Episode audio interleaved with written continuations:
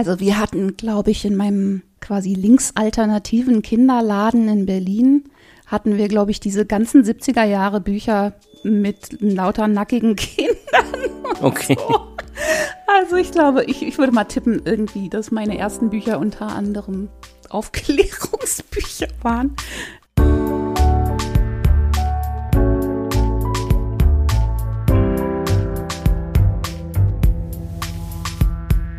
Lesen der anderen. Prominente Menschen sprechen über Bücher, die sie geprägt haben.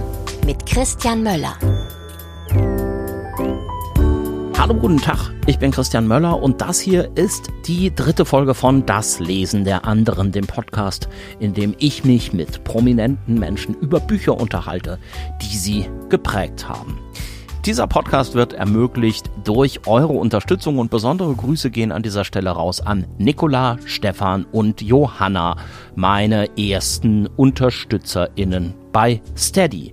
Wie man genau das Lesen der anderen unterstützen kann, dazu sage ich gleich noch mehr. Jetzt aber erstmal zum Gespräch und zu meinem heutigen Gast. Ich habe mich unterhalten mit Judith Holofernes. Ihr kennt sie natürlich von ihrer Band Wir sind Helden, aber auch als Solomusikerin ist sie unterwegs, beziehungsweise war sie unterwegs, denn gerade ist bei ihr in dieser Hinsicht Pause.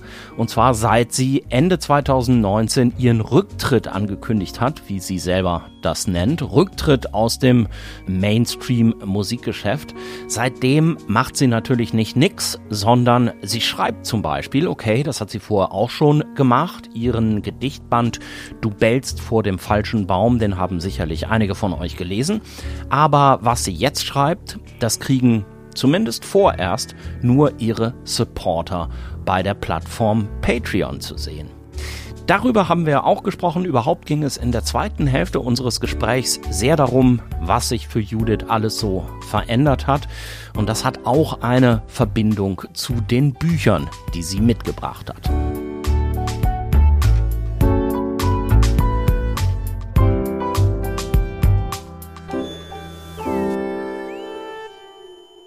Check, Äh, check, check. Ich bin wahrscheinlich check, erkältungsbedingt eher leise, schätze ich. Nö, ja, dann richtig ein bisschen lauter.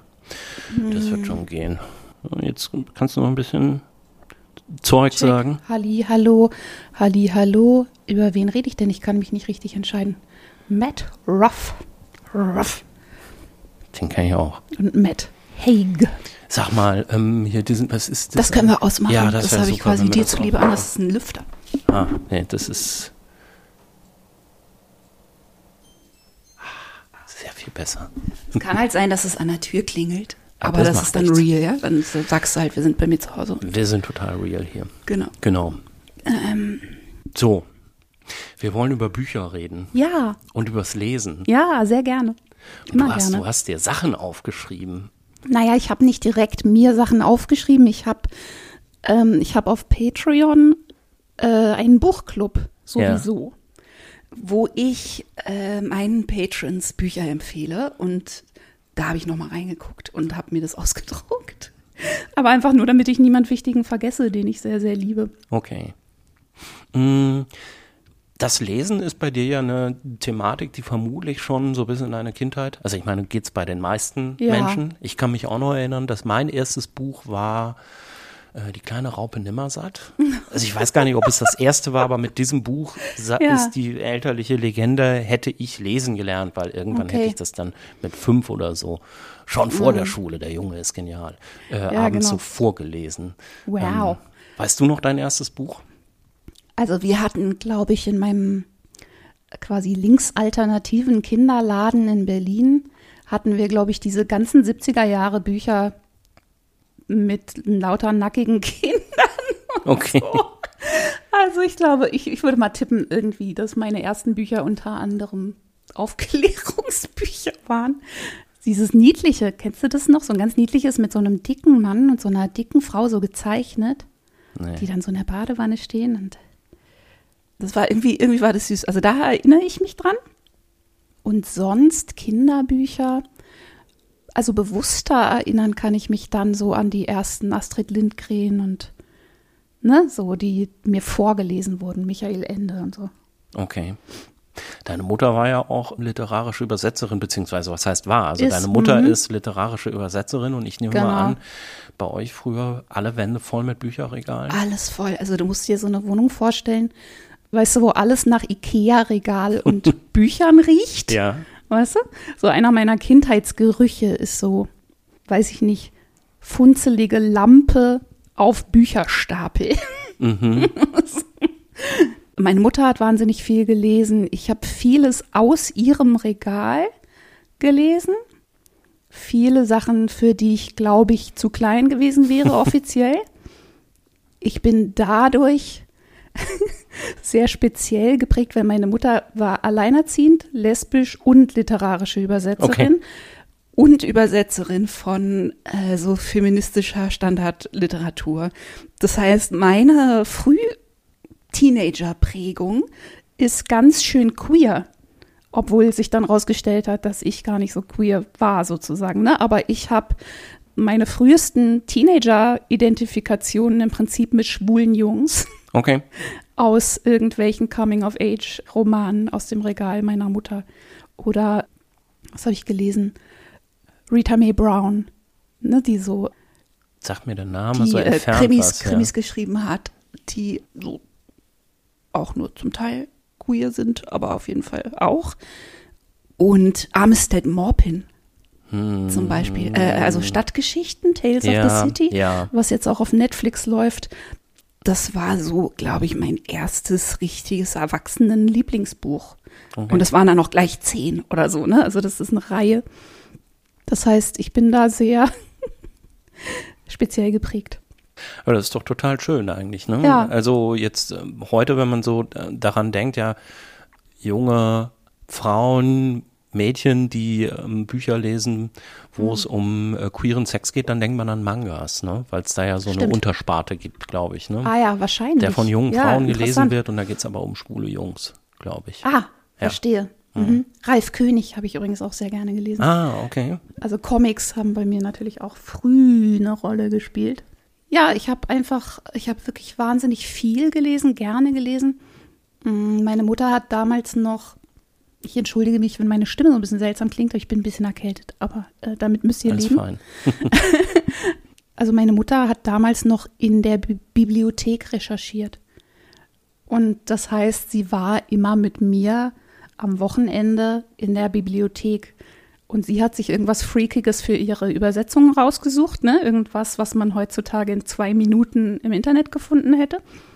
Und ich bin mit so wirklich Armen voll, also von Büchern da rausgegangen. Mhm. Also ich war ein Vielfraß auf jeden Fall. Ich habe gerade noch im Netz gesehen ein Peanut Strip Ja. mit mhm. dem nicht Lucy, ähm, Mädchen? ja, Mädchen, das immer Schule Sally? doof findet. Ist das Sally? Die was findet? Die Schule total doof findet. Die, bevor die Schule losgeht, schon immer irgendwie so total In agro ist, dass die Schule jetzt kommt und sie sich überhaupt nicht drauf freut. So ein kleines blondes. Mädchen mit so, Oh, Sally. Ist das Sally? Die Ich blonde weiß- Sally. Ja. Und die läuft irgendwie so ganz glücklich durch, so einem Stapel durch die, nee, nicht, nicht mit einem Stapel Bücher, sondern mit überhaupt nichts und sagt dann irgendwie, ich krieg's nicht mehr wörtlich zusammen, aber es ist irgendwie sowas wie, ich habe eine eigene Library Card.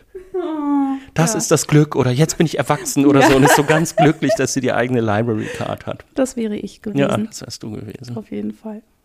Okay, kommen wir ähm, doch mal einfach zu dem äh, Stapel, den du mitgebracht hast Mhm. an Büchern. Also ich konnte mich schwer entscheiden. Das gehört sich auch so. Und dann habe ich sozusagen, weil wenn du mich fragst, meine Lieblingsbücher aus allen Epochen, dann säßen wir übermorgen auf jeden Fall noch hier.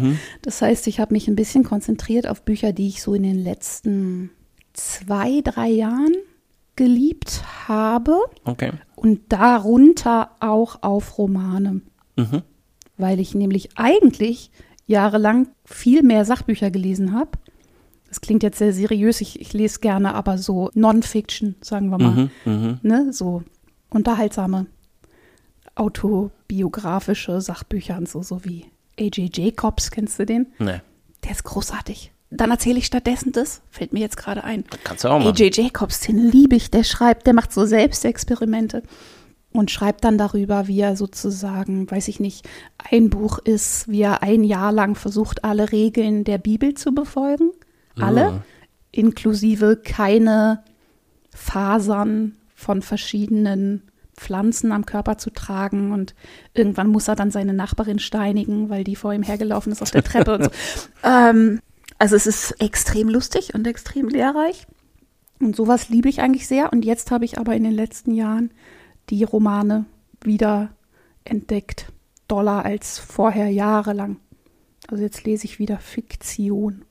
Dann fangen wir mal an. Was hätten Sie denn Ja, gern? nehmen Sie mal was vom Stapel, was oben Also ich habe einen einfach. großen Stapel, das ist aber hier ein Platzhalter, weil ich das andere nicht gefunden habe. Ähm, Neil Gaiman, Ja, von dem haben wir schon mal privat geredet, mhm. als es um Comics ging. Also der ist bekannt geworden mit Sandman in den 90ern, was eine Comicreihe ist, die fantastisch ist, über die man hier auch wieder bis übermorgen reden könnte. Der schreibt aber seitdem wunderbare Romane und der hat gerade so ein bisschen eine Renaissance. Also der hat jetzt gerade ungefähr alles geschrieben, was auf Netflix läuft und auf? Okay. Amazon Prime, also American Gods ja, ist Neil Gaiman und Good Omens okay. ist Neil Gaiman mit Terry Pratchett zusammen. Deswegen sprechen wir nicht über American Gods, sondern über einen, einen schmaleren Band und auch einen mit nicht ganz so vielen Zombies. und ähm, Aber schon mit Zombies. schon, ich überlege gerade, also Neil Gaiman an sich schreibt Horror und Fantasy. Ich dachte ja immer, der zeichnet das auch alles. Ne? Hab Nein. ich früher immer gedacht. Nee, das sind verschiedene Zeichner gewesen, ganz tolle. Und auch die Romane haben immer wahnsinnig schöne Cover von Chris Riddell, oft illustriert. Der schreibt, also Neil Gaiman ist im Großen und Ganzen Fantasy und Horror und man muss aber dazu sagen, dass ich enorm empfindsam bin und ein großes Problem habe mit Zombies und zu großer Brutalität und so. Das heißt, ich habe mich da lange nicht rangetraut. Okay. Und es ist aber so, dass ich die Sachen von Neil so großartig finde, dass ich sozusagen dafür auch äh, ordentlich Gore in, in, in Kauf nehme. Und das hat seinen Grund. Also bei Neil Gaiman kann man sagen, wie bei Stephen King übrigens auch, dass der sozusagen vertrauenswürdig ist. Also wenn man Dunkelheiten erforschen möchte oder sich gruseln möchte, sagen wir mal, Mhm. dann an der Hand von Neil Gaiman, Warum? weil, weil man die ganze Zeit merkt, dass er ein guter Typ ist und dass er das Gute will und dass er einem sozusagen hilft, wie so ein Führer in der dunklen Nacht, sich vielleicht dunkleren Sachen zu nähern oder so. Das ist bei Stephen King auch so. Stephen King ist auch nicht fies. Und ich finde, es gibt gerade im Bereich Horror Sachen, um die ich auch einen weiten Bogen machen würde, sagen wir mal Saw oder sowas. Ja. Es gibt ja Sachen, die sind wirklich verstörend und fies. Ne? Da geht es darum, Tabus zu brechen und auch wirklich, wirklich zu verstören. Und das Gefühl hat man bei Neil Gaiman nie. Ja. Das hat immer eine Poesie und das hat immer eine Berechtigung. Und es geht irgendwie auch immer um die Auseinandersetzung mit sozusagen inneren Dämonen und um das Überwinden von Dunkelheiten. Und zum Beispiel der Zombie in American Gods ist ein sehr, sehr netter äh, Zombie. Also es ist die Ex-Frau von dem vom Netter Helden Zombie. Die sehr wohl ihre Berechtigung in der Geschichte hat und auch sehr wichtig wird und quasi eigentlich eine Heldin der Geschichte auch ist. Nur ist sie halt eben tot. So, was kann sie denn dafür? Und sie kann ein bisschen was dafür, aber nicht viel. Das klingt jetzt so, als wäre Horror mein, mein Lieblingsgenre. Das ist es Aber das hast du, irgendwie du hast ja überhaupt auch nicht gar so, nicht ne? mitgebracht, äh, Ja. American Gods, ne? Sondern was, was hast du von Neil Also, Gaiman? es gibt von Neil Gaiman ein Buch, das ich ganz besonders liebe. Also, Neil Gaiman hat auch ein paar Sachen geschrieben, die sich auf der dünnen Grenze zum Kinderbuch befinden und die sogar von den Verlagen als Kinderbücher eingeordnet wurden, was ich total falsch finde. Okay. Also höchstens Jugendbuch, sagen wir mal. Darunter ist Coraline, was verfilmt wurde ne, von Tim Burton Ja. das mit diesen Knopfaugen und so. Es kennen, glaube ich, relativ viele Leute. Ich, kenn's, glaub, ich, ich weiß nicht, ich kenne nur den Titel. Wahnsinnig gruselig und ich okay. würde es meinen Kindern nie, nie, nie, nie zeigen. Okay. So. Gilt aber irgendwie vielleicht als Kinderbuch. Dann gibt es, und das liebe ich sehr, eben The Graveyard Book. Und das erinnert nicht zufällig nur an The Jungle Book, mhm. sondern es ist im Prinzip eine Adaption im weitesten Sinne. Und zwar wird hier nicht ein Kind im Dschungel ausgesetzt und gefunden, sondern ein Kind, dem auf sehr unerfreuliche Art und Weise die Eltern und ein Babygeschwister ums Leben kommen, muss man gleich vorweg sagen, landet ein Kleinkind auf einem Friedhof und wird dort adoptiert von den ortsansässigen Geistern und äh, okay. Vampiren und Gulen, wobei die Gule sind fies, die adoptieren nicht. Und er wird aber auch weiter noch verfolgt von den Mächten, die seine Eltern auf dem Gewissen haben. Oh, das soll ein Kinderbuch sein? Und ja, das soll offiziell ein Kinderbuch sein. Und ich sage, äh, nein. Ja, ich würde das meinem 13-Jährigen vielleicht langsam irgendwann ans Herz legen.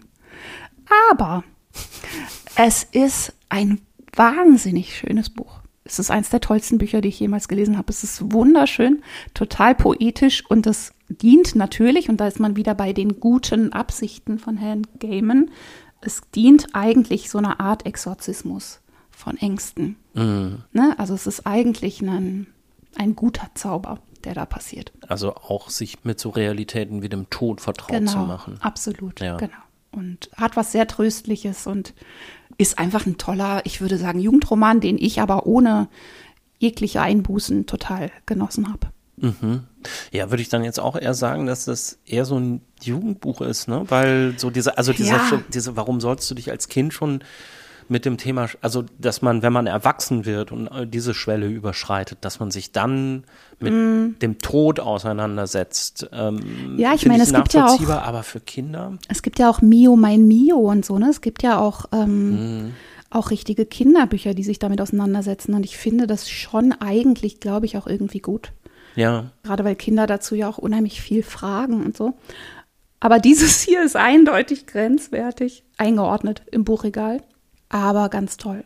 Wie bist du denn auf ihn gestoßen eigentlich, auf Neil Gaiman? Also, ich bin auf Neil Gaiman gestoßen über meine Comic-Leidenschaft mhm. und habe aber früher, als ich noch Comics gesammelt habe und so, immer einen Bogen um ihn gemacht, weil ich Angst hatte vor den ganzen Zombies. Okay. Und weil ich so ein Ding hatte für Franzos also für die französischen, eher so schönen, poetischen, keine Ahnung, Regis Loisel und so, so schöne, schöne Sachen und zum Beispiel Preacher oder eben Sandman oder ja. sowas mir ganz lange nicht äh, zugemutet habe. Und das habe ich dann jetzt aber im Zuge meiner Neil Gaiman-Leidenschaft doch auch noch getan und für fantastisch befunden. Okay. Großartig. Also zwölf Bände, 13 glaube ich. Es gibt jetzt langsam so Spin-offs und so. Es ist fantastisch. Unglaubliches Storytelling. Also unglaublich komplexe Handlungsstränge, die am Schluss doch alle irgendwie sinnvoll zusammenfinden und ähm, tausend Ebenen und großartig. Aber das Graveyard Book ist jetzt kein, keine Graphic Novel nee, und nichts genau. gezeichnetes. Nee, also American Gods ist ein Roman, Graveyard Book ist ein Roman. Coraline war eigentlich auch einer. Coraline? Ich glaube, es ist Coraline, weil er ursprünglich Caroline schreiben wollte und sich nur vertippt hat. Ah, okay. Ja. Okay. Und unterscheidet sich das? Also die Comics und die Romane. Ja, also sind die Geschichten anders, wenn sie gezeichnet werden? Ich finde nicht. Ich finde ihn eigentlich darin sehr wieder. Ich habe nur Sandman gelesen von den Comics. Und das ist absolute, für mein Gefühl ist es Weltliteratur. Okay. Wirklich. Also, weil es ist, ähm, das spielt auch virtuos mit anderer Leute Weltliteratur. Also, da kommen Sachen drin vor, wo man als ausgeprägter Nerd, wie ich, einer bin, sich wirklich dauernd irgendwie quasi aufsteht, einmal im Kreis dreht, klatscht und wieder hinsetzt. Das dauert dann aber auch lange das mit dauert dem Lesen. Seine ne? Zeit. Und auch da, also in den ersten zwei Bänden gibt es ganz schön viel Eingeweide und Zombies und so, die für mich nicht sein müssten. Und es lässt dann aber deutlich nach. Okay, Neil Gaiman, The Graveyard Book heißt es, ne? Genau.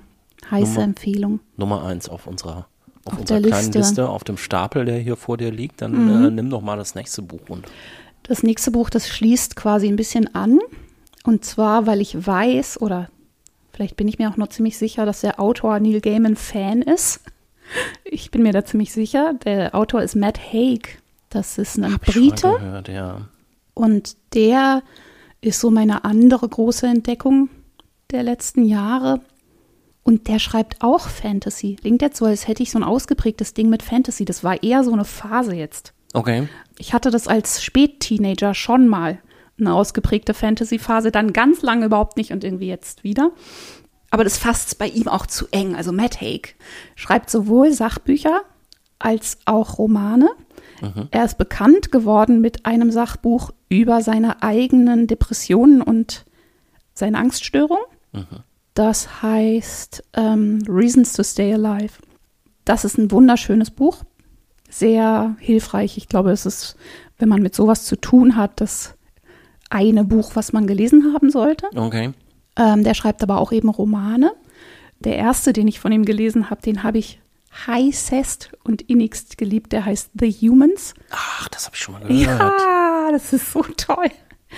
Ähm, der schreibt, also da geht es um, da darf man nicht zu viel verraten. Es ist sehr, sehr lustig. Warte mal, war das nicht dieses, dieses Vampir-Ding? Warte mal, es gibt eins mit Vampiren, aber ja. das ist es nicht. Es gibt ein Jugendbuch, er schreibt nämlich auch Jugendbücher mit, glaube ich, Vampiren. Aber das ist was mit so Aliens. Also The Humans okay. ist was mit Aliens. Ja, logisch. Und The zwar geht es da, Aliens. es geht in, im weitesten Sinne um einen College-Professor, der von einem Außerirdischen übernommen wird, quasi, ja. Also okay. hops genommen und übernommen wird. Also dass der und dessen Leben übernehmen drin ist jetzt. Genau, und der soll eigentlich natürlich, wie Aliens das so machen, die äh, die Welt auskundschaften, um sie äh, letztendlich auch zu vernichten, was halt Außerirdische so machen, ja. in den Körpern von nerdigen College-Professoren. Und es kommt dann aber alles ziemlich anders. Es ist extrem lustig und aber auch sehr poetisch. Okay. Und es sagt viel über die Menschen, weil dieser Alien natürlich dann wie so eine Art anthropologische Forschung betreibt im Körper von diesem Prof. Ah, das ist ja auch so ein, glaube ich, so ein relativ beliebtes Motiv, ne? Ja ich erinnere mich daran, dass wir in der, so in der zehnten Klasse, dass ich von meinem Philosophielehrer so ein Buch empfohlen bekommen habe. Das hieß Der Papalagi. Das ah. könnte sogar auch in deinem linksalternativen äh, nee, früheren Haushalt deiner Mutter irgendwie nee, rumgestanden haben. Und das war natürlich dann eher so, ja, so Zivilisationskritik. Da wurde dann eher so gesagt. Ja, ist es schon. Ja, warum haben die denn diese Blechkisten in der Stadt überall ah, ja, rumstehen? Okay. Und warum haben es denn immer alle so eilig? fragte genau. sich der Papalagi. Hm. Er verstand stand, also irgendwie so denke ich mir das jetzt gerade aus, ehrlich ja, ja, gesagt, klar, aber, aber es, so ungefähr ging sehr, das so. Es klingt sehr nach 70er Jahre. Also ein bisschen was davon hast du okay. hier auch auf jeden Fall. Meine Lieblingspassage sozusagen aus dem Buch ist die, wo Matt Haig beschreibt, wie jener Alien sich dann irgendwann in diesem Haushalt, den er quasi übernommen hat, beschließt, sich doch hauptsächlich auf den Hund der Familie auszurichten, weil, also in der Kommunikation, weil er die Unterschiede in der Intelligenz dann doch als so marginal wahrnimmt und die Kommunikation aber mit dem Hund sehr viel erfreulicher ist, okay. sich irgendwie auf den konzentriert. Aber, aber, ich wollte eigentlich von einem anderen Buch erzählen. Ach so, von ihm, von okay. ihm. Und okay. zwar, das wollte ich nur sagen, weil da bin ich mittendrin. Und es lässt sich sehr gut an. Und er hat ein ganz neues Buch seit vielleicht einer Woche draußen. Oder zwei Wochen draußen. Das heißt The Midnight Library. Mhm. Ähm, die Mitternachtsbibliothek schätzungsweise. Auch das ist sehr, sehr schön. Da geht es um eine Frau, die in so einer Art Limbo hängt zwischen Leben und Tod, nachdem sie versucht hat, sich selber das Leben zu nehmen und dann die Gelegenheit kriegt, quasi in einer Bibliothek alternative Leben ah. äh, zu, zu samplen sozusagen, ne? ja. reinzulesen in alternative Leben, die hätten passieren können. Okay. Das ist auch sehr, sehr schön. Ich bin erst so auf der Hälfte. Aber auch das ist eine heiße Empfehlung. Aber das war jetzt, welches, welches von denen ist denn jetzt quasi dein offizielles zweites Buch? Mein offizielles, dieses, ja. weil ich, also das, ja, ich habe es noch nicht fertig, aber ich lese es mit großer Begeisterung gerade. Also die Mitternachtsbibliothek von Matt Haig. Okay. Wenn, na, wenn es dann auf Deutsch rauskommt, oder liest du es auf Deutsch? Nee, aber ich Kommt es nicht inzwischen parallel raus, sowas? Ich habe das Gefühl immer so, so ein Jahr später oder so, mhm. ich weiß nicht. Und dann ja auch meistens echt mit so saudämlichen Titeln häufig, mhm. ne? Wobei das, das da kann man wenig falsch machen, ne, finde ich. Das ist irgendwie ziemlich klar die Mitternachtsbibliothek. Ja, aber als deutscher Verlag gerade von kann man sich da Genre, vieles ausdenken? Genre-Literatur. Absolut, kann man, kann sich, vieles sich, ausdenken. Äh, sehr vieles ausdenken, weil das, also ich finde immer so Titel. Vielleicht die Bibliothek do, zwischen Leben und Tod, aber es wäre auch gar nicht so. Ja, schön. die Bibliothek der Nacht oder, oder sowas. naja, obwohl das, das ging. Das, das ja geht noch. auch noch. Also ich glaube, da kann man wenig kaputt machen. Ja, ich finde halt oftmals so deutsche Titel von. Mm auch gerade so US-amerikanischer Literatur, auch gerade so Genre-Literatur, Fantasy und Krimi und mhm. so weiter, finde ich, hat meistens total coole, satisfaktionsfähige Titel im Absolut. Original. Und, und, auf Deutsch ist es dann immer das Schwert der. Ja, so. rum, rum, ja. so nee, finde ich auch. Ich, darf ich ganz kurz quasi meine Snobbigkeit entschuldigen, was die Sprachen angeht? Warum ich das alles auf Englisch lese. Das wäre jetzt meine nächste Frage gewesen. Warum liest du das denn eigentlich alles auf Englisch? Weil mir ist das fast so ein bisschen unangenehm, weil es ist ja totale Snobberei, Nö. auch nicht zu wissen, wie die Sachen auf Deutsch heißen und so. Das hat damit zu tun, dass meine Mutter Übersetzerin ist, mhm. was schräg ist, glaube ich, weil eigentlich habe ich einen großen Respekt für Übersetzer. Ja. Dadurch, ne? Für den Beruf. Und die meisten machen es auch ganz, ganz, ganz toll. Mein Problem ist nur, dadurch, dass ich mit einer Übersetzerin aufgewachsen bin, kann ich das nicht ausschalten. Also ich kann nicht vergessen, dass ich nicht die Stimme des Autors lese, sondern die des Übersetzers. Okay. Also ich, mir ist es dann die ganze Zeit klar, dass das jetzt gerade die Sprache von jemand anderem ist. Ah, okay. Und nicht die des Autors. Das heißt, wenn ich die Sprache irgendwie kann, dann lese ich es im Original und wenn es jetzt irgendwie, was weiß ich, lateinamerikanische Autoren sind, dann stört mich das auch nicht, dass ich da einen Übersetzer erahne, aber ähm, bei englischen Sachen zum Beispiel, da gehe ich sonst die ganze Zeit hin und her. Ja. Auch weil ich über meine Mutter weiß, was sie für, die hat manchmal dann am Küchentisch irgendwelche Übersetzungsprobleme mit mir geknobelt mhm. oder so. Und wenn ich dann irgendwas Komisches lese und irgendwo denke, hä, das ist aber komisch, das klingt komisch, dann muss ich drüber nachdenken, was es wohl war. Ja. so. Ja, ja. Ja, manchmal fällt, fällt einem das so auf. Ne? Manchmal gibt es mhm. dann irgendwie so einen komischen Ruckler in der deutschen Übersetzung. Genau. So geht mir das immer. Und man denkt so, ah, warte mal, das heißt doch. Und ich habe aber einmal ich weiß gar nicht mehr, wo das war. Wahrscheinlich im Krimi-Bereich, weil mhm. man da ja leider sagen muss, dass da inzwischen, glaube ich, auch echt die Bezahlung ultra mies geworden ist. Ja, die, die Übersetzer sind sowieso unglaublich schlecht bezahlt. Die verdienen ja. ähm, sowas wie 17 Euro pro Buchseite und recherchieren sich dafür einen Wolf und, und so. Wenn du das man so an so? Äh, kommst auf jeden Fall knapp unter Mindestlohn raus, glaube ich. Es ist wirklich krass und es sind hochqualifizierte, super feingeistige, hm. interessierte, neugierige, hochgebildete Leute meistens, ne, die dann da ja eben sich rein recherchieren in was weiß ich Nanorobotik oder wo ne? Also die müssen ja, ja. immer das alles kennen ja, ja. das Vokabular kennen von dem was sie gerade machen. Mhm. das ist echt unglaublich. Ich habe für meinen Podcast ne für den Salon Holofernes habe ich eine Folge mit meiner Mutter gemacht. Ja das, Empfehlung die, an der Stelle. hört die, mal Salon Holofernes die, die ist schön die Folge weil da reden wir ganz viel über das Übersetzen. Und das war sie so ein bisschen Sendung mit der Maus über den Beruf und das ist echt danach leuchtet es, glaube ich, sehr ein, dass das viel zu schlecht bezahlt ist. Ja, ja, ja, ja. Auch, ähm, ja ich meine, gut, wenn man jetzt schon überlegt, dass deine Mutter dafür dann früher sogar noch mal Tage in die Bibliothek gegangen genau. ist, um irgendwas mal nachzugucken. Ja. Mhm. Also die ist sehr dankbar fürs Internet.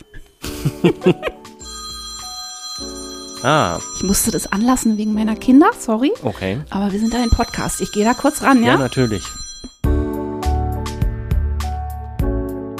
So, wie eben schon angekündigt, kurze Unterbrechung und während Judith telefoniert, nutze ich mal die Gelegenheit, um euch was über Steady zu erzählen. Wenn euch dieser Podcast hier gefällt, dann habt ihr vielleicht Lust, mich dabei zu unterstützen. Denn das Lesen der anderen, das macht in erster Linie zwar Spaß, aber der Podcast macht doch auch ein bisschen Arbeit beim Schnitt, und in der Postproduktion zum Beispiel. Und das ist Zeit, in der kann ich dann in meinem Beruf als freier Journalist eben nicht arbeiten. Aber ich möchte diesen Podcast hier natürlich möglichst lange weitermachen. Und wenn ihr das auch möchtet, wenn ihr das Lesen der anderen gern hört, dann geht doch einfach mal auf daslesenderanderen.de slash unterstützen, unterstützen mit UE. Da werdet ihr dann zu meiner Steady-Seite weitergeleitet und ihr könnt eines von drei Unterstützerpaketen wählen. Das Taschenbuchpaket für 3 Euro im Monat, das gebundene Buchpaket für 5 Euro im Monat und das gebundene Buch mit Lesebändchenpaket für 10 Euro im Monat. Je nachdem, welches Paket ihr wählt, nehmt ihr zum Beispiel auch automatisch an einer Verlosung teil, die ich zusammen mit Genial Lokal mache.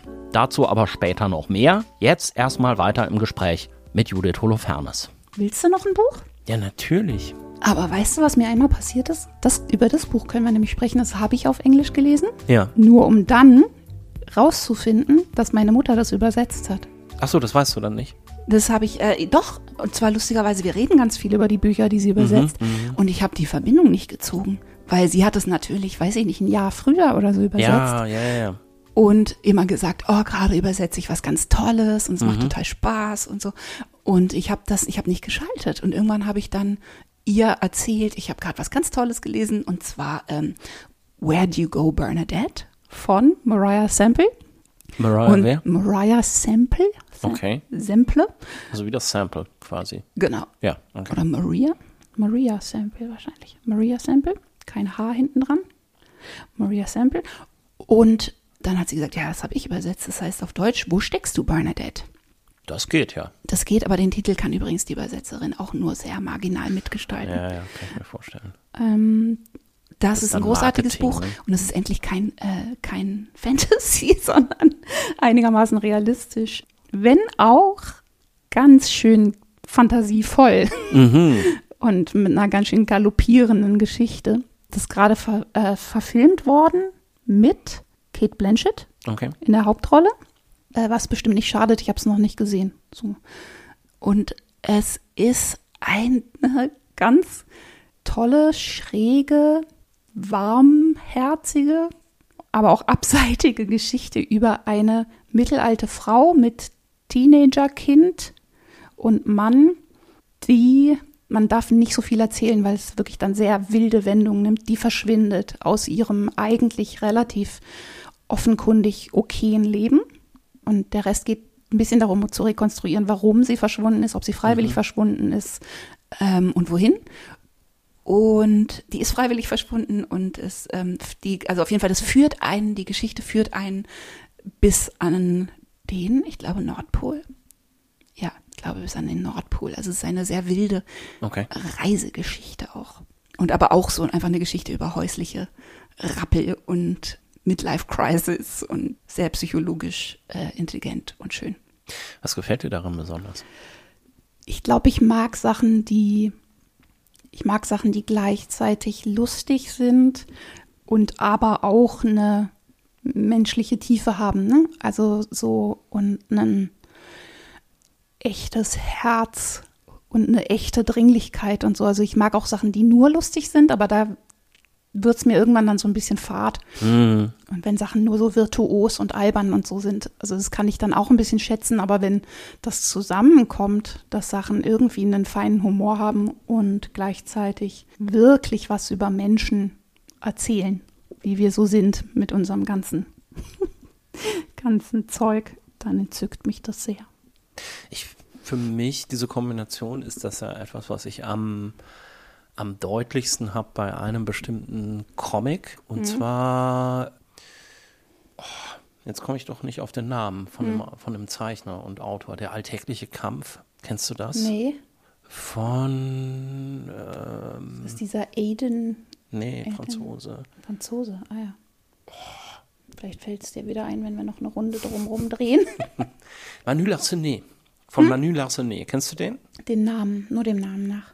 Sehr, sehr große Empfehlung. Ja? Also bitte Ach, alles von Manu Larsenet. Ja, Jetzt sofort auf. kaufen, Geil. hintereinander weglesen. Super. Da gibt es so tolle Sachen, die auch so lustig und total traurig sind. Hm. Ähm, da, also es gibt zum Beispiel Vincent van Gogh an vorderster Front. Hm. Ja. Da wird Vincent van Gogh aus irgendwelchen Gründen in den Ersten Weltkrieg geschickt.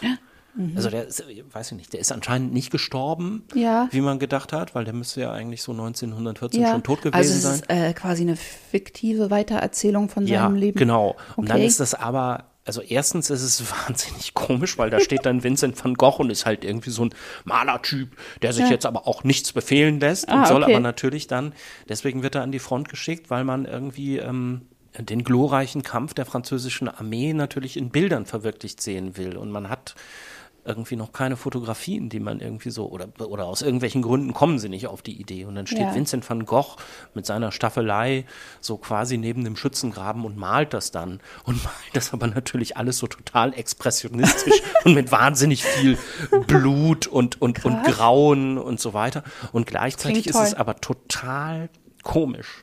Und es gibt noch zwei oder drei weitere, wo Lassenet dann auch irgendwie so ähm, tatsächliche Figuren genommen hat und in irgendwelche anderen Kontexte versetzt hat. Ah, toll. Klingt total super. Schreibe ich mir sofort auf. Und dann gibt es den alltäglichen Kampf. Ja. Und das ist wirklich fantastisch. Da mhm. geht es um eine Geschichte zweier Brüder. Ja. Und es ist so lange her, dass ich es gelesen habe, aber auf jeden Fall, also es ist auch so ein komischer, komischer Comic, ich glaube, das geht schon so ein bisschen um Larsenet selbst und seine ja. Frau, die irgendwo leben. Zumindest haben sie so die ähnlichen Berufe wie er. Also es spielt ein Zeichner irgendwie eine Rolle. Und es geht halt um dessen Bruder mhm. und er ist Kriegsfotograf. Ah. Ich merke die Verbindung erst gerade zu ja, dem Van ja. Gogh-Ding. Da scheint schon irgendwie Lustig. da auf jeden Fall was zu laufen zu genau, haben. Genau, und der Bruder ist irgendwie der Bruder ist, glaube ich, einfach durch seine Erlebnisse als Kriegsfotograf schwer depressiv. Okay. So. Und auch das, das wird über vier Bände oder wow. so erzählt, also mhm. vier Alben. Mhm. Ähm, Zeichnet der auch? Ja, ja, das ist, und die Zeichnungen sind fantastisch. Mhm. Die Zeichnungen sind auch gerade, wenn du sagst, irgendwie französische Comics, du mhm. wirst diese Zeichnungen lieben. Ja, toll. Unglaublich fantastisch. Und dann gibt es noch die Rückkehr aufs Land, das ist einfach mhm. nur komisch, das ist aber auch so ein äh, so ein Einseitenstrip. Okay. Ähm, da erzählt er halt davon, wie er mit seiner, mit seiner Frau, sie wollen endlich aus der Stadt raus und dann ziehen sie aufs Land, wie so viele alternative Leute. Ja. Und dann kommen sie da mit der Dorfrealität nicht so richtig oh, klar. Also ja. mit dem Nachbarn, der dann immer mit äh, total freundlichen Absichten, aber total nervig, immer mit einer Schnapsflasche irgendwie vorbeikommt, weil er findet, oh. jetzt müssten wir mal wieder einen trinken. Und der steht dann immer. immer, wenn die, wenn das Ehepaar sich gerade irgendwie streitet oder so, dann guckt der Nachbar durchs Fenster und hat wieder die Schnapsflasche in der Hand. Das ist so ein Bild, an das ich mich noch erinnere. Manu Larsenet. Toll. Deswegen hat jetzt gar niemand eingeschaltet, dass ich hier Bücher empfehle. Doch, aber trotzdem, es muss mal raus. klar, ey, so dafür macht man Podcasts und kein Radio, oder? Dass man sich gegenseitig Sachen empfiehlt. Ja. Okay, aber wir machen weiter mit dem. Wir machen weiter. Was oh, auf deinem Stapel? Auf meinem liegt. Stapel, genau, weil ich quasi jetzt beweisen muss, dass ich nicht nur fantastische Literatur mag. Mein eigentliches Lieblingsgenre der letzten Jahre, fünf Jahre vielleicht oder so, ist das, was man im Amerikanischen als Memoir okay. bezeichnet, was ja zutreffenderweise, finde ich, nochmal was anderes ist als das, was wir im Deutschen haben, nämlich Autobiografie. Also die Amerikaner unterteilen in Autobiografie, Autobiography und Memoir.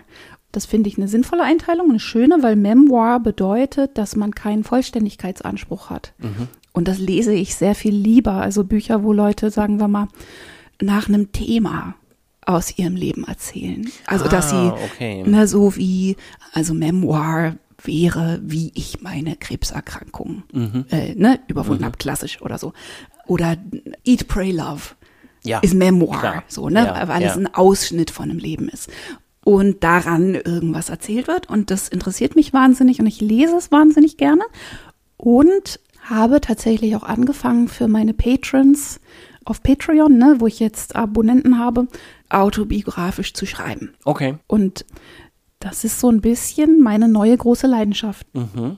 Und ich meine, Songs schreiben ist auch natürlich ne, autobiografisch ja. und so, aber irgendwie hat das überhand genommen in den letzten Jahren. Und ich glaube, ich schreibe vielleicht selber gerade ein Buch. Das Schöne ist, dass ich es nicht wissen muss, weil ich es für meine Patrons schreibe. Ja. Quasi als Fortsetzungsroman. Also alle paar Tage, einmal in der Woche, alle zwei Wochen stelle ich da einen neuen Abschnitt hoch. Und muss quasi nicht wissen, ob es wirklich ein Buch wird. Und das ist sehr schön. Und aus dieser Leidenschaft heraus habe ich aber ganz, ganz vieles gelesen auch die ganzen Klassiker aus dem Genre, ne? Irgendwie die Asche meiner Mutter. Ah, ja. Und oh, das ist so ein äh, tolles Buch Das ist auch, toll ne? zum Ja. Beispiel. Und ähm, äh, Stop Time von Frank Conroy ist auch toll. Und ähm, also äh, wirklich, weiß ich nicht, vielleicht 20 solche Bücher gelesen in den letzten fünf Jahren mit großer Begeisterung. Und mein liebstes, liebstes, liebstes aus dem ganzen Genre ist folgendes. Eine Trilogie, das sind drei Bücher von Mary Carr, die in Amerika gehandelt wird als quasi die Göttin des Memoir.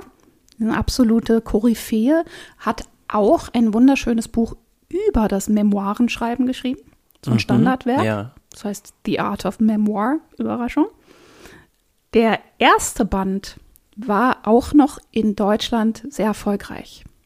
Und in Amerika auf jeden Fall wochenlang, ne, irgendwie New York Times Bestsellerliste und so weiter. Das ist das wunderschöne Buch The Liars Club. Der, Der Club der Lügner. Club der Lügner, wenn wir Glück haben. hm, schätze ich. The Liars Club. Und sie erzählt in dem Band von ihrer Kindheit, im nächsten Band, der Cherry heißt, im Prinzip von ihrer Teenagerzeit. Und im dritten Band, der heißt Lit, was Ah, das äh, liegt das da, ne? liegt hier, Ja. was eine sehr schöne Doppelbedeutung hat, die schätzungsweise nicht übersetzt wurde, weil es darin nämlich um ihre literarische beginnende Karriere geht Mhm. als Erwachsene, also Lit, aber auch um ihre um ihren Alkoholismus, wo Lit dann eine ganz andere Bedeutung hat, nämlich quasi druff. Ach so, das ist quasi Äh, so, ne? der, äh, wenn, Ja. die, wenn, wenn man die Lampe anhat, Ja. ist man lit oder wie? Genau. Weil das ist doch jetzt, glaube ich, auch so ein, so ein junge Leute-Wort geworden. Ja, ne? aber Dass man- Lit hat jetzt gerade eine positive Bedeutung und heißt eigentlich nur so, dass irgendwas on fire ist. Das ist cool ist Cool. eigentlich, oder? So, Ja. ja. Cool, aber irgendwie halt auch auf so eine, weiß ich nicht, schlaue Art cool oder so, ne? Es Meinst ist ein schönes so Wort. Cool, ja, cool Lit. für, für Leute, die so ein bisschen. Lit sagen Leute, die auch woke sagen. Ja. Was magst du an positiv. solchen, ich finde ganz, ganz interessant, dass man jetzt ja auch wieder Memoir dazu sagt, so Mhm. aus dem Amerikanischen. Ich kann mich nämlich noch daran erinnern, dass meine Oma Mhm. auch immer so, weiß ich so, ein Buch von Hildegard Knef Ja, möglicherweise ja, dann ja, gelesen hat. genau. Und das hieß dann ja auch irgendwie, die hat jetzt Die ihre Memoiren. Memoiren geschrieben. Genau, bei Memoiren würdest du im Deutschen halt denken, dass jemand brav schreibt, ähm, ich wurde da und da geboren und mein Vater hat das und das gearbeitet und mein Opa, ne, also ich habe gerade zum Beispiel die Biografie von, Autobiografie von Elvis Costello gelesen, Ja. den ich total verehre. Und es war verhältnismäßig langweilig, weil mich das alles nicht interessiert, was sein Vater gemacht hat und was er, also nicht oder nicht so doll interessiert. Mhm. So. Aber es gibt auch solche Autobiografien, die ganz, ganz toll sind. Auch das lese ich wahnsinnig gern. Künstlerbiografie. Aber interessiert einen das dann nicht alles, wenn man to Leute toll findet? Doch, irgendwie schon. Ich, ehrlich gesagt, ich will das Buch jetzt nicht schlecht machen, aber da war ich, das war einfach ein bisschen langweiliger, als ich gedacht hatte. geschrieben. Okay. Aber ähm, jetzt- zum Beispiel die. Biografie ich der Elvis von. Costello auch nicht gut, da kann ich es ja sagen. Du schlecht. darfst es sagen. Ist schlecht. Das Buch von El Die von- Memoiren die von, von- Elvis Costello sind schlecht. Nein, ich fand die nicht schlecht. Die sind langatmig und ein bisschen altherrenmäßig. So wie Elvis Costello. Nein, Elvis Costello ist ganz, ganz toll. Äh, die Biografie von Joni Mitchell ist fantastisch, die neueste. Ja. Die Ach, hat die mehrere Reckless? Daughter. Die ist von, ich glaube, David Yaffe, Ja. so einem langjährigen Fan. Die ist ganz toll. Also auch das gibt's in ganz toll. Aber ich glaube, das, was mir an dieser Form, also an Mary Carrs Variante davon gefällt, ist, dass es eben keinen Vollständigkeitsanspruch hat, sondern quasi Themen folgt, inneren Themen. Und dass es wie auch beim Songwriting ne, so ein bisschen darum geht, Wahrheit und Entwicklung zu finden in schwierigen Sachen und äh, Wachstum zu erzählen und irgendwie was zu erzählen über das Menschsein.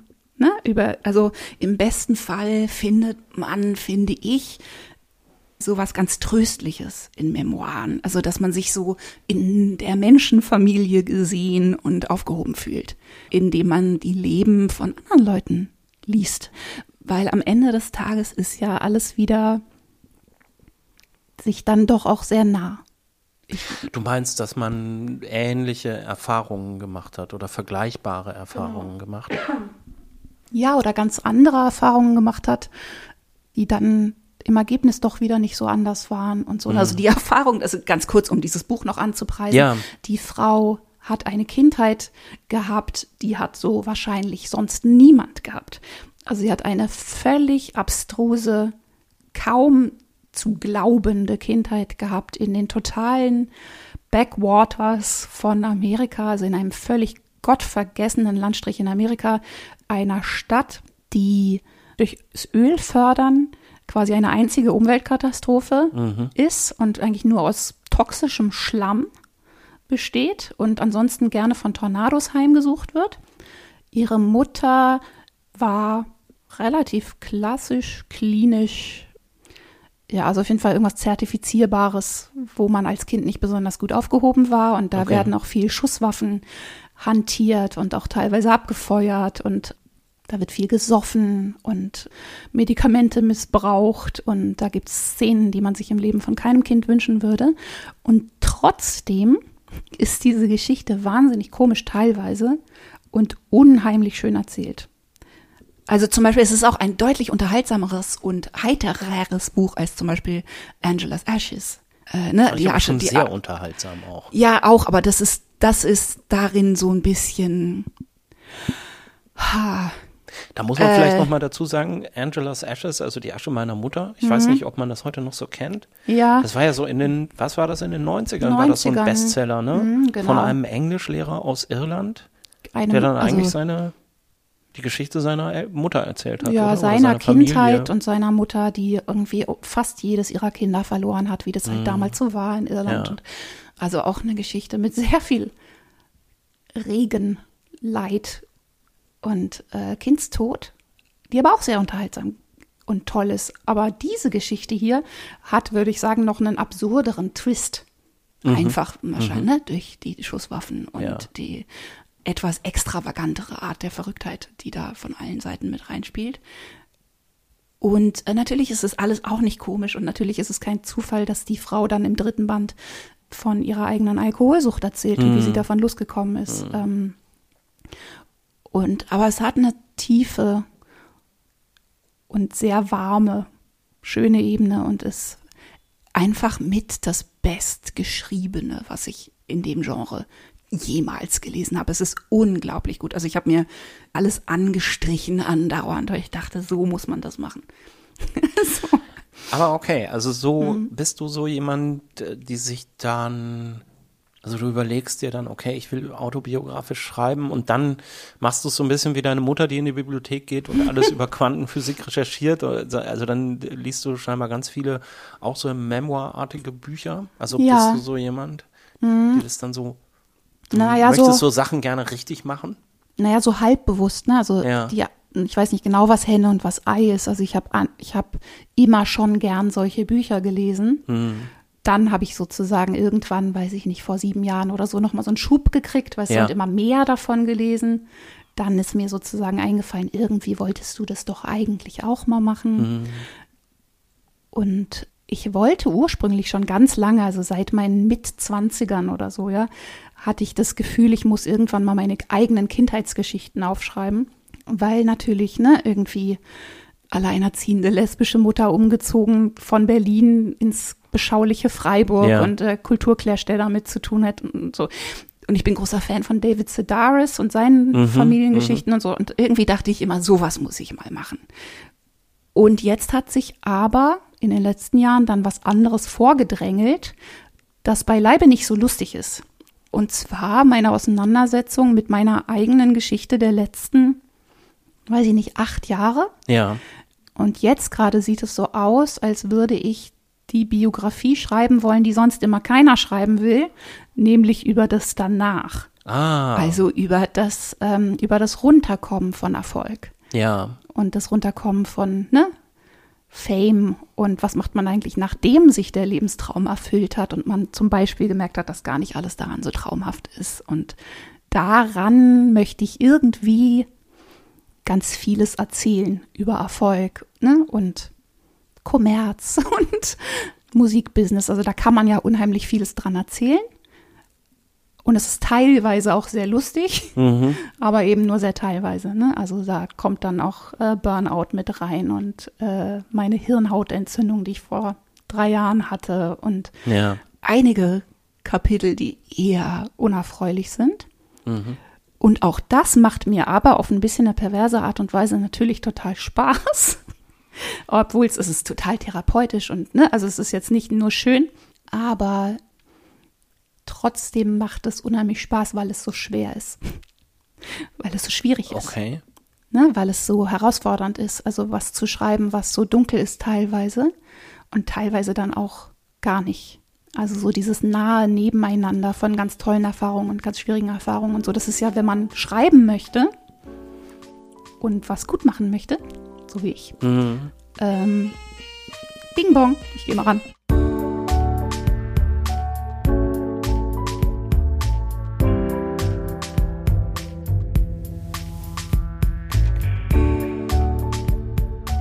Noch eine kurze Pause wegen von der Schule nach Hause kommendem Kind. Ihr merkt, die Aufnahme dieses Gesprächs hat vor dem zweiten Lockdown stattgefunden. Also nochmal schnell kurzer Werbeblock. Ich erzähle euch was zu Genial Lokal. Das ist eine Plattform von gut 700 unabhängigen Buchhandlungen in Deutschland. Da könnt ihr Bücher online bestellen, entweder direkt zu euch nach Hause oder zum Abholen in der Buchhandlung geht genauso schnell wie bei diesem riesigen äh, Internetkaufhaus, dessen Name hier in der Sendung nicht erwähnt werden soll. Und ihr unterstützt außerdem den lokalen Buchhandel. Guckt doch einfach mal vorbei auf geniallokal.de. Und wenn ihr dabei ein bisschen Geld sparen wollt, dann habe ich jetzt was für euch. Unter meinen Unterstützern bei Steady kann ich nämlich hier in jeder Folge einen Buchgutschein im Wert von 30 Euro verlosen. Schaut gern mal vorbei auf das Lesen der anderen.de slash unterstützen. Da werdet ihr dann weitergeleitet zu meiner Steady-Seite und da steht dann alles weitere. Ich würde mich sehr freuen, wenn ihr mich unterstützt und wenn ich euch dann bald vielleicht im Podcast persönlich begrüßen darf. So, und jetzt ist Judith wieder da. So. So. Wo waren wir jetzt? Ach, bei äh, dem, was äh, du gerade schreibst. Also, obwohl das schwierig ist von der Materie, ja. gibt es natürlich diesen Aspekt, der total Spaß macht, oder mir zumindest, weil ich immer, immer schon gerne so Muster Erkennung betrieben habe oder so. Ich, mir, mhm. mir gefällt das total, so einen längeren, weil Songs sind ja unheimlich kurz und abgeschlossen und so.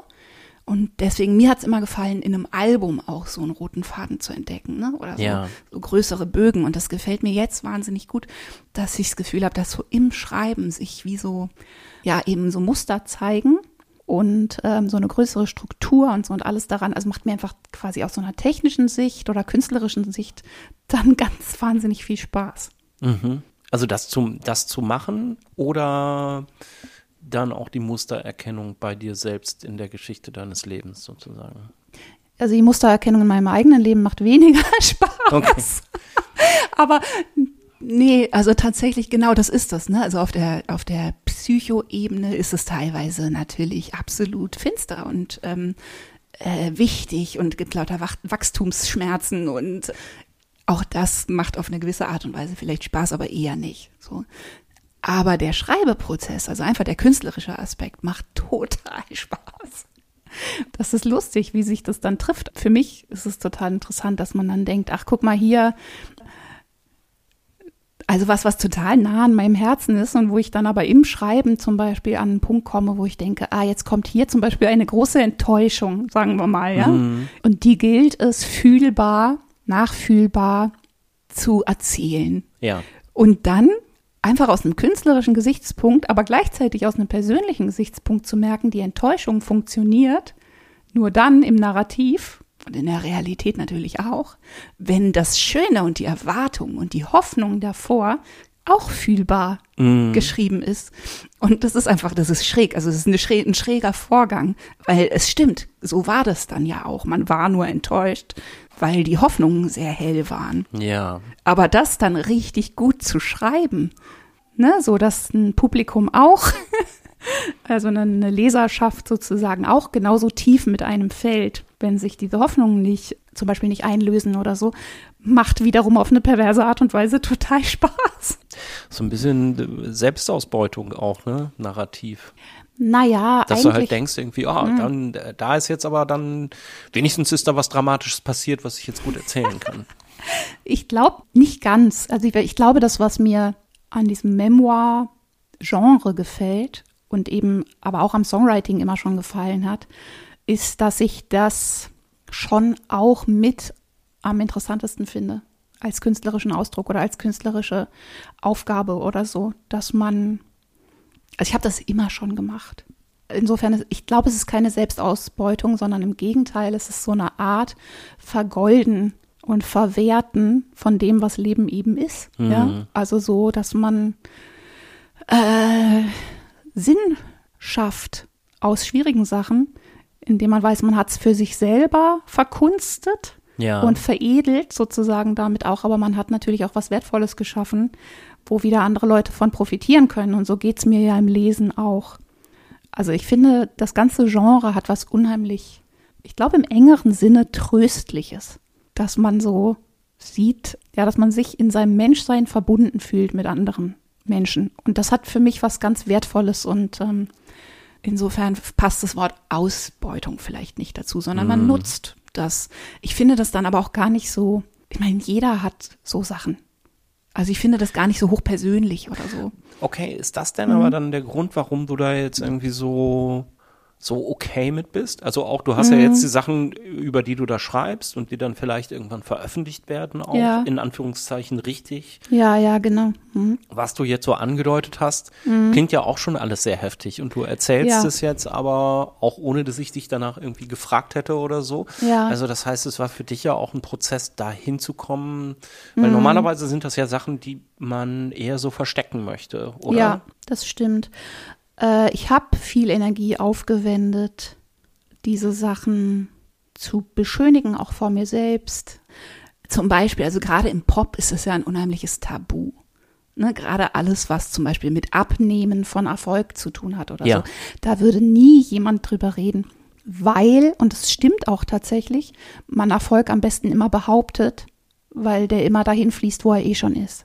Ne, das heißt, es ist tatsächlich auch erfolgsschädigend sozusagen, berufsschädigend, mhm. karriereschädigend, wenn man jemals in einem Interview jemandem widersprechen würde, der sagt, Mensch, da wieder wahnsinnig erfolgreich, was du gerade machst.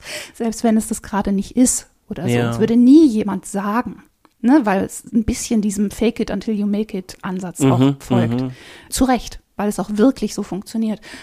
Und bei mir hat sich das aber im Lauf der Jahre, glaube ich, einfach verschoben Ne? Dass ich einfach denke, ja, ja, ja, aber das wirklich Interessante liegt darunter.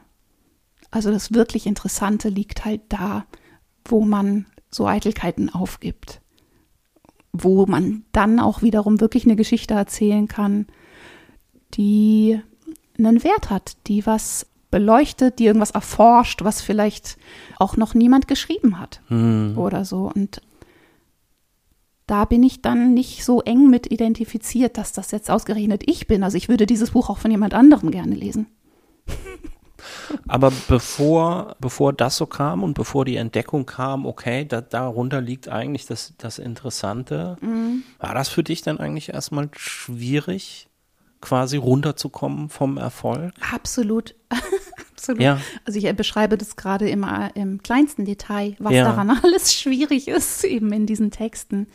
Und auch das Auf und Ab und von dem, was man denkt, wie es sein müsste und was man sich vorgenommen hat, wie man damit umgehen würde. Und dann sind ganz andere Sachen schwierig, als man dachte. Mhm. Oder Nämlich? ich war gewarnt worden vor Sachen. Ne? Also es gibt Sachen, wo jeder denkt, dass sie schwierig sein würden. Und ich habe mich relativ auf der sicheren Seite gefühlt, weil ich dachte, nee, du, ich glaube, das ist für mich nicht schwierig. Nämlich zum Beispiel? Ähm, der Abfall von Verehrung zum Beispiel, ne? Oder dass so, wenn man irgendwo reinkommt, sich alle nach einem umdrehen und so, ne, im, so im Zentrum zu stehen oder äh, jubelnde Massen mhm. auf Konzerten, also so Sachen, wo Leute relativ finde ich auch zu Recht davon ausgehen, dass man da Entzugserscheinungen hat. Ja. Diese, ja einfach der Ausschlag von so einem Leben, ne? Die, die Intensität und so. Und irgendwie war ich mir da relativ sicher, dass das nicht mein Problem sein würde. Mhm. So doll. Ah, okay. Weil ich das ja auch wollte. Also man ich meine, es ist ja auch eine spezielle Geschichte, weil ich das ja auch mit Absicht gemacht habe. Ja. So, ne? Also ich das ja absichtlich beendet habe und auch absichtlich sozusagen transformieren wollte in was Erwachseneres, Nachhaltigeres, womit man irgendwie weiterleben kann und interessante Sachen machen und so. Und ich finde, das Interessante an der Geschichte ist eigentlich, wie schwierig das auch dann ist, wenn man es sogar sehenden Auges und mit Absicht macht. Ne? Und nicht einfach irgendwann der Erfolg wegbleibt oder man leider drogensüchtig wird oder was halt andere Leute auch gerne so machen.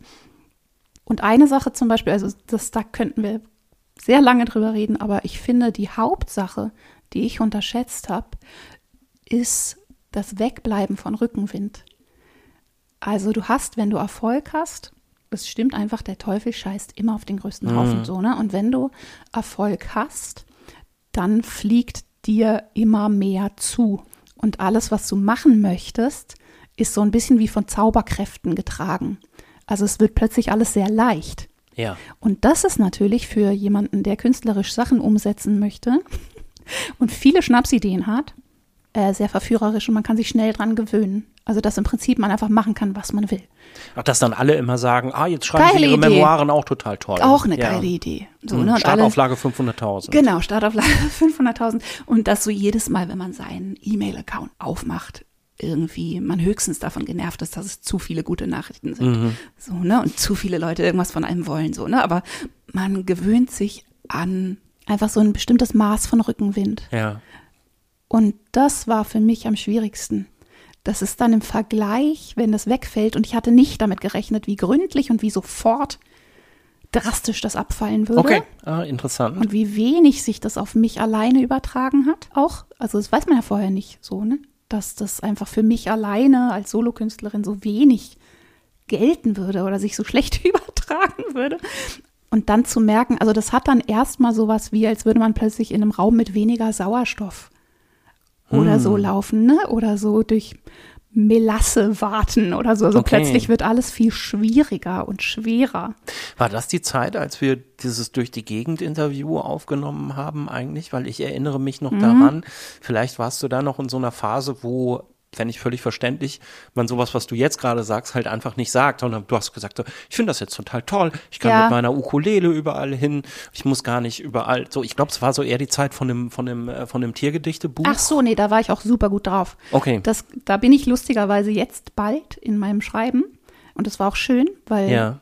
ein paar Jahre, die dann im Rückblick manchmal sehr schwierig aussahen, ne, sich auch wieder differenzieren. Und man denkt, hey, nee, für 2015 und 16, Mann, total geil. Ähm, das war tatsächlich diese Zeit. Also da habe ich mich ziemlich genau so gefühlt und mein Leben war auch ziemlich genau so, wie ich es mir eigentlich gewünscht hatte Ah, okay. als wir mit den Helden aufgehört haben. Also das erste Soloalbum rauszubringen war schwierig. Da war noch ein großer Zug drauf, so zwischen den alten Erwartungen und dem, was ich eigentlich jetzt machen will. Mhm. So.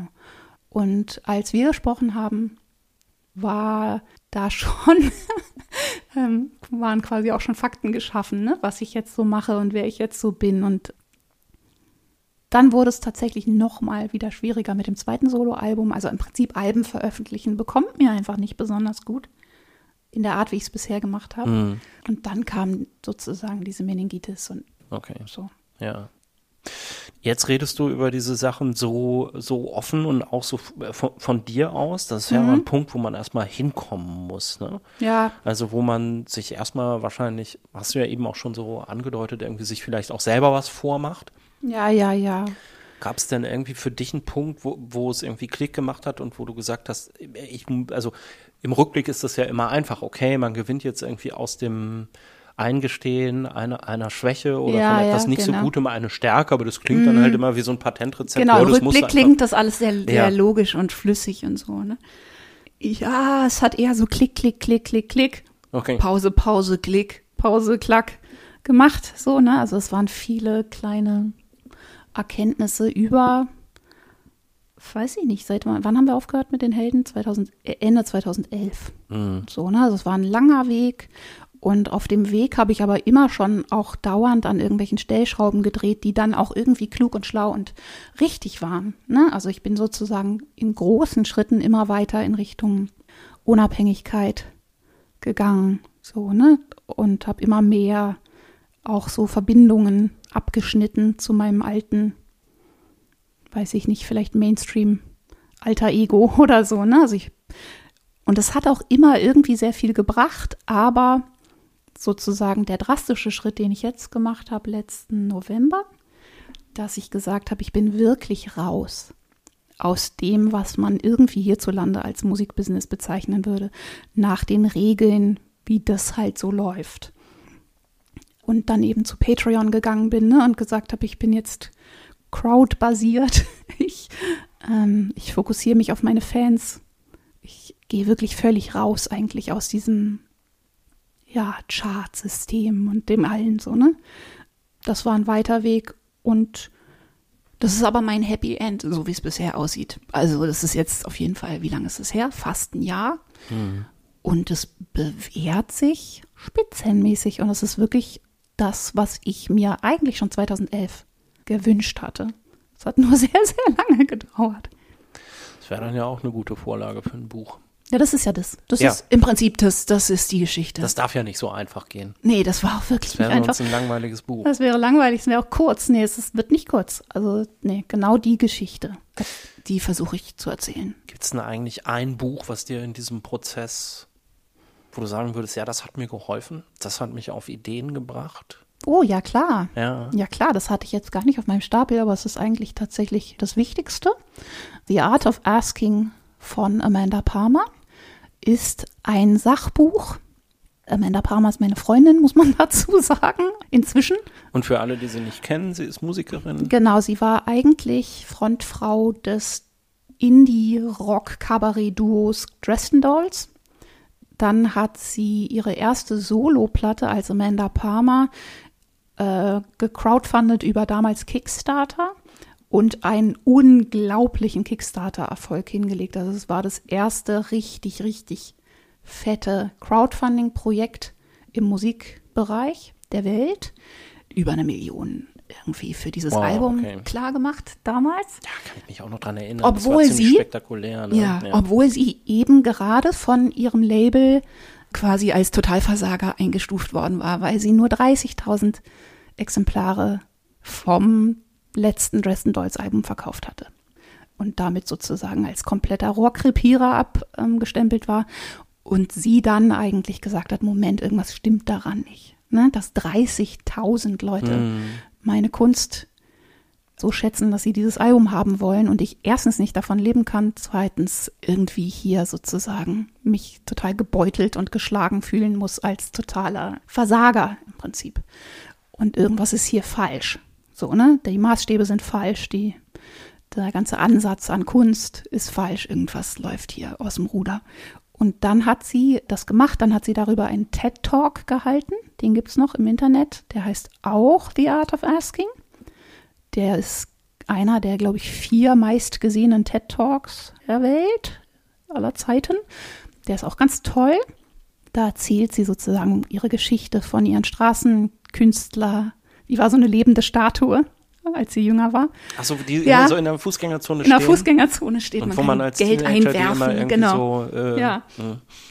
und die Geschichte erzählt sie da, wie sie dann quasi über Umwege über Mainstream-Musikbusiness zu dieser Crowdfunding-Idee gekommen ist und das Ganze mit sehr viel Tiefe und sehr viel ja, so ein bisschen, also nicht spirituellen Ebene, doch schon irgendwie, ne? Also was Kunst eigentlich bedeutet ah, und okay. Verbindung, Gemeinsamkeit, Austausch. Ähm, ist ein ganz tolles Buch und das habe ich, glaube ich, 2000, keine Ahnung, also als es rauskam, 14 oder 15, glaube ich, gelesen.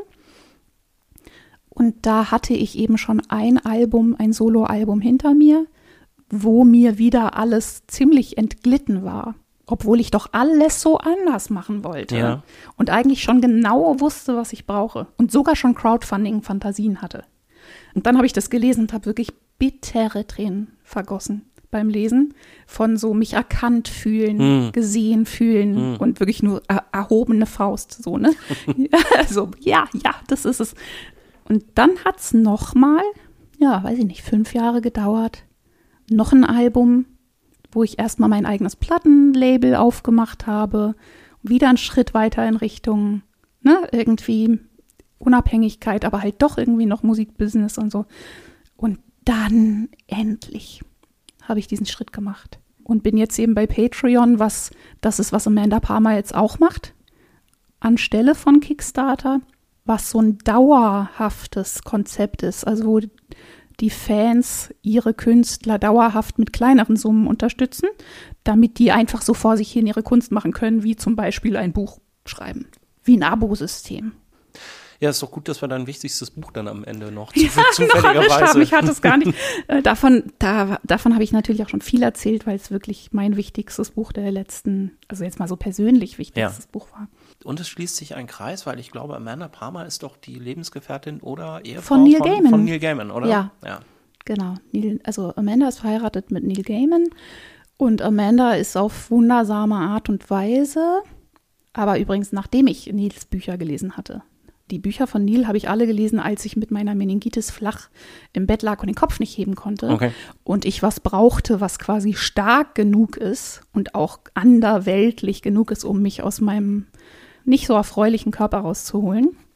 Das hatte noch mit Amanda nicht wirklich was zu tun. Ich wusste, dass sie verheiratet sind und Amanda war quasi damals auch noch einfach mein Idol, aber auf einer ganz anderen Ebene. Hm. Und dann habe ich aber Amanda über die Podcast-Episode die ich mit ihr gemacht habe für meinen Salon Holofernes, endlich in echt kennengelernt. Also wir waren schon seit vielleicht sechs Jahren oder so Twitter-Freunde. Ja. Und auch Brieffreunde so ein bisschen. Und dann habe ich sie endlich in echt kennengelernt und dann haben wir uns sehr schnell, sehr eng angefreundet. Und sie hat mich quasi gecoacht durch meinen Patreon-Start. Also ich habe tatsächlich mit ihr zusammen Hand in Hand auf Go gedrückt und mein Patreon lanciert. Also es war wirklich äh, märchenhaft. Mein Patronus quasi um, im Harry Potterschen Sinne hat mich dann da wirklich über die Ziellinie getragen. Zum Happy End. Zum Happy End. Also sehr ja. happy seit einem Jahr. Also ja. ich kann es nur empfehlen. Also glücklich werden durch Bücher. Das war das Lesen der anderen mit Judith Holofernes. Ganz herzlichen Dank dir für deine Zeit. Danke für die Gelegenheit.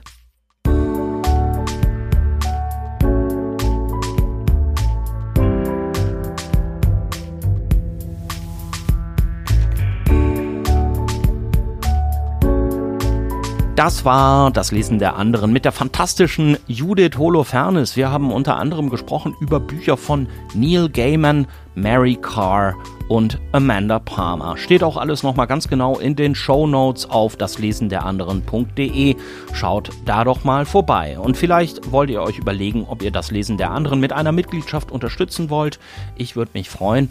Und vielleicht gewinnt ihr da ja auch einen der Buchgutscheine von Genial Lokal. Das war's dieses Mal von Das Lesen der anderen. Nächstes Mal hört ihr dann hier eine Folge mit dem Comiczeichner Flix. Mir bleibt an dieser Stelle nur noch Danke zu sagen. Danke an Julius Stucke für die Titelmusik. Danke an Sabine Dulli fürs Grafikdesign. Danke an Marcella Drum für die Stimme im Intro und danke an meine Unterstützer bei Steady und natürlich danke an euch, die ihr zuhört, fürs Zuhören. Ich bin Christian Möller. Bis zum nächsten Mal. Macht's gut. Tschüss.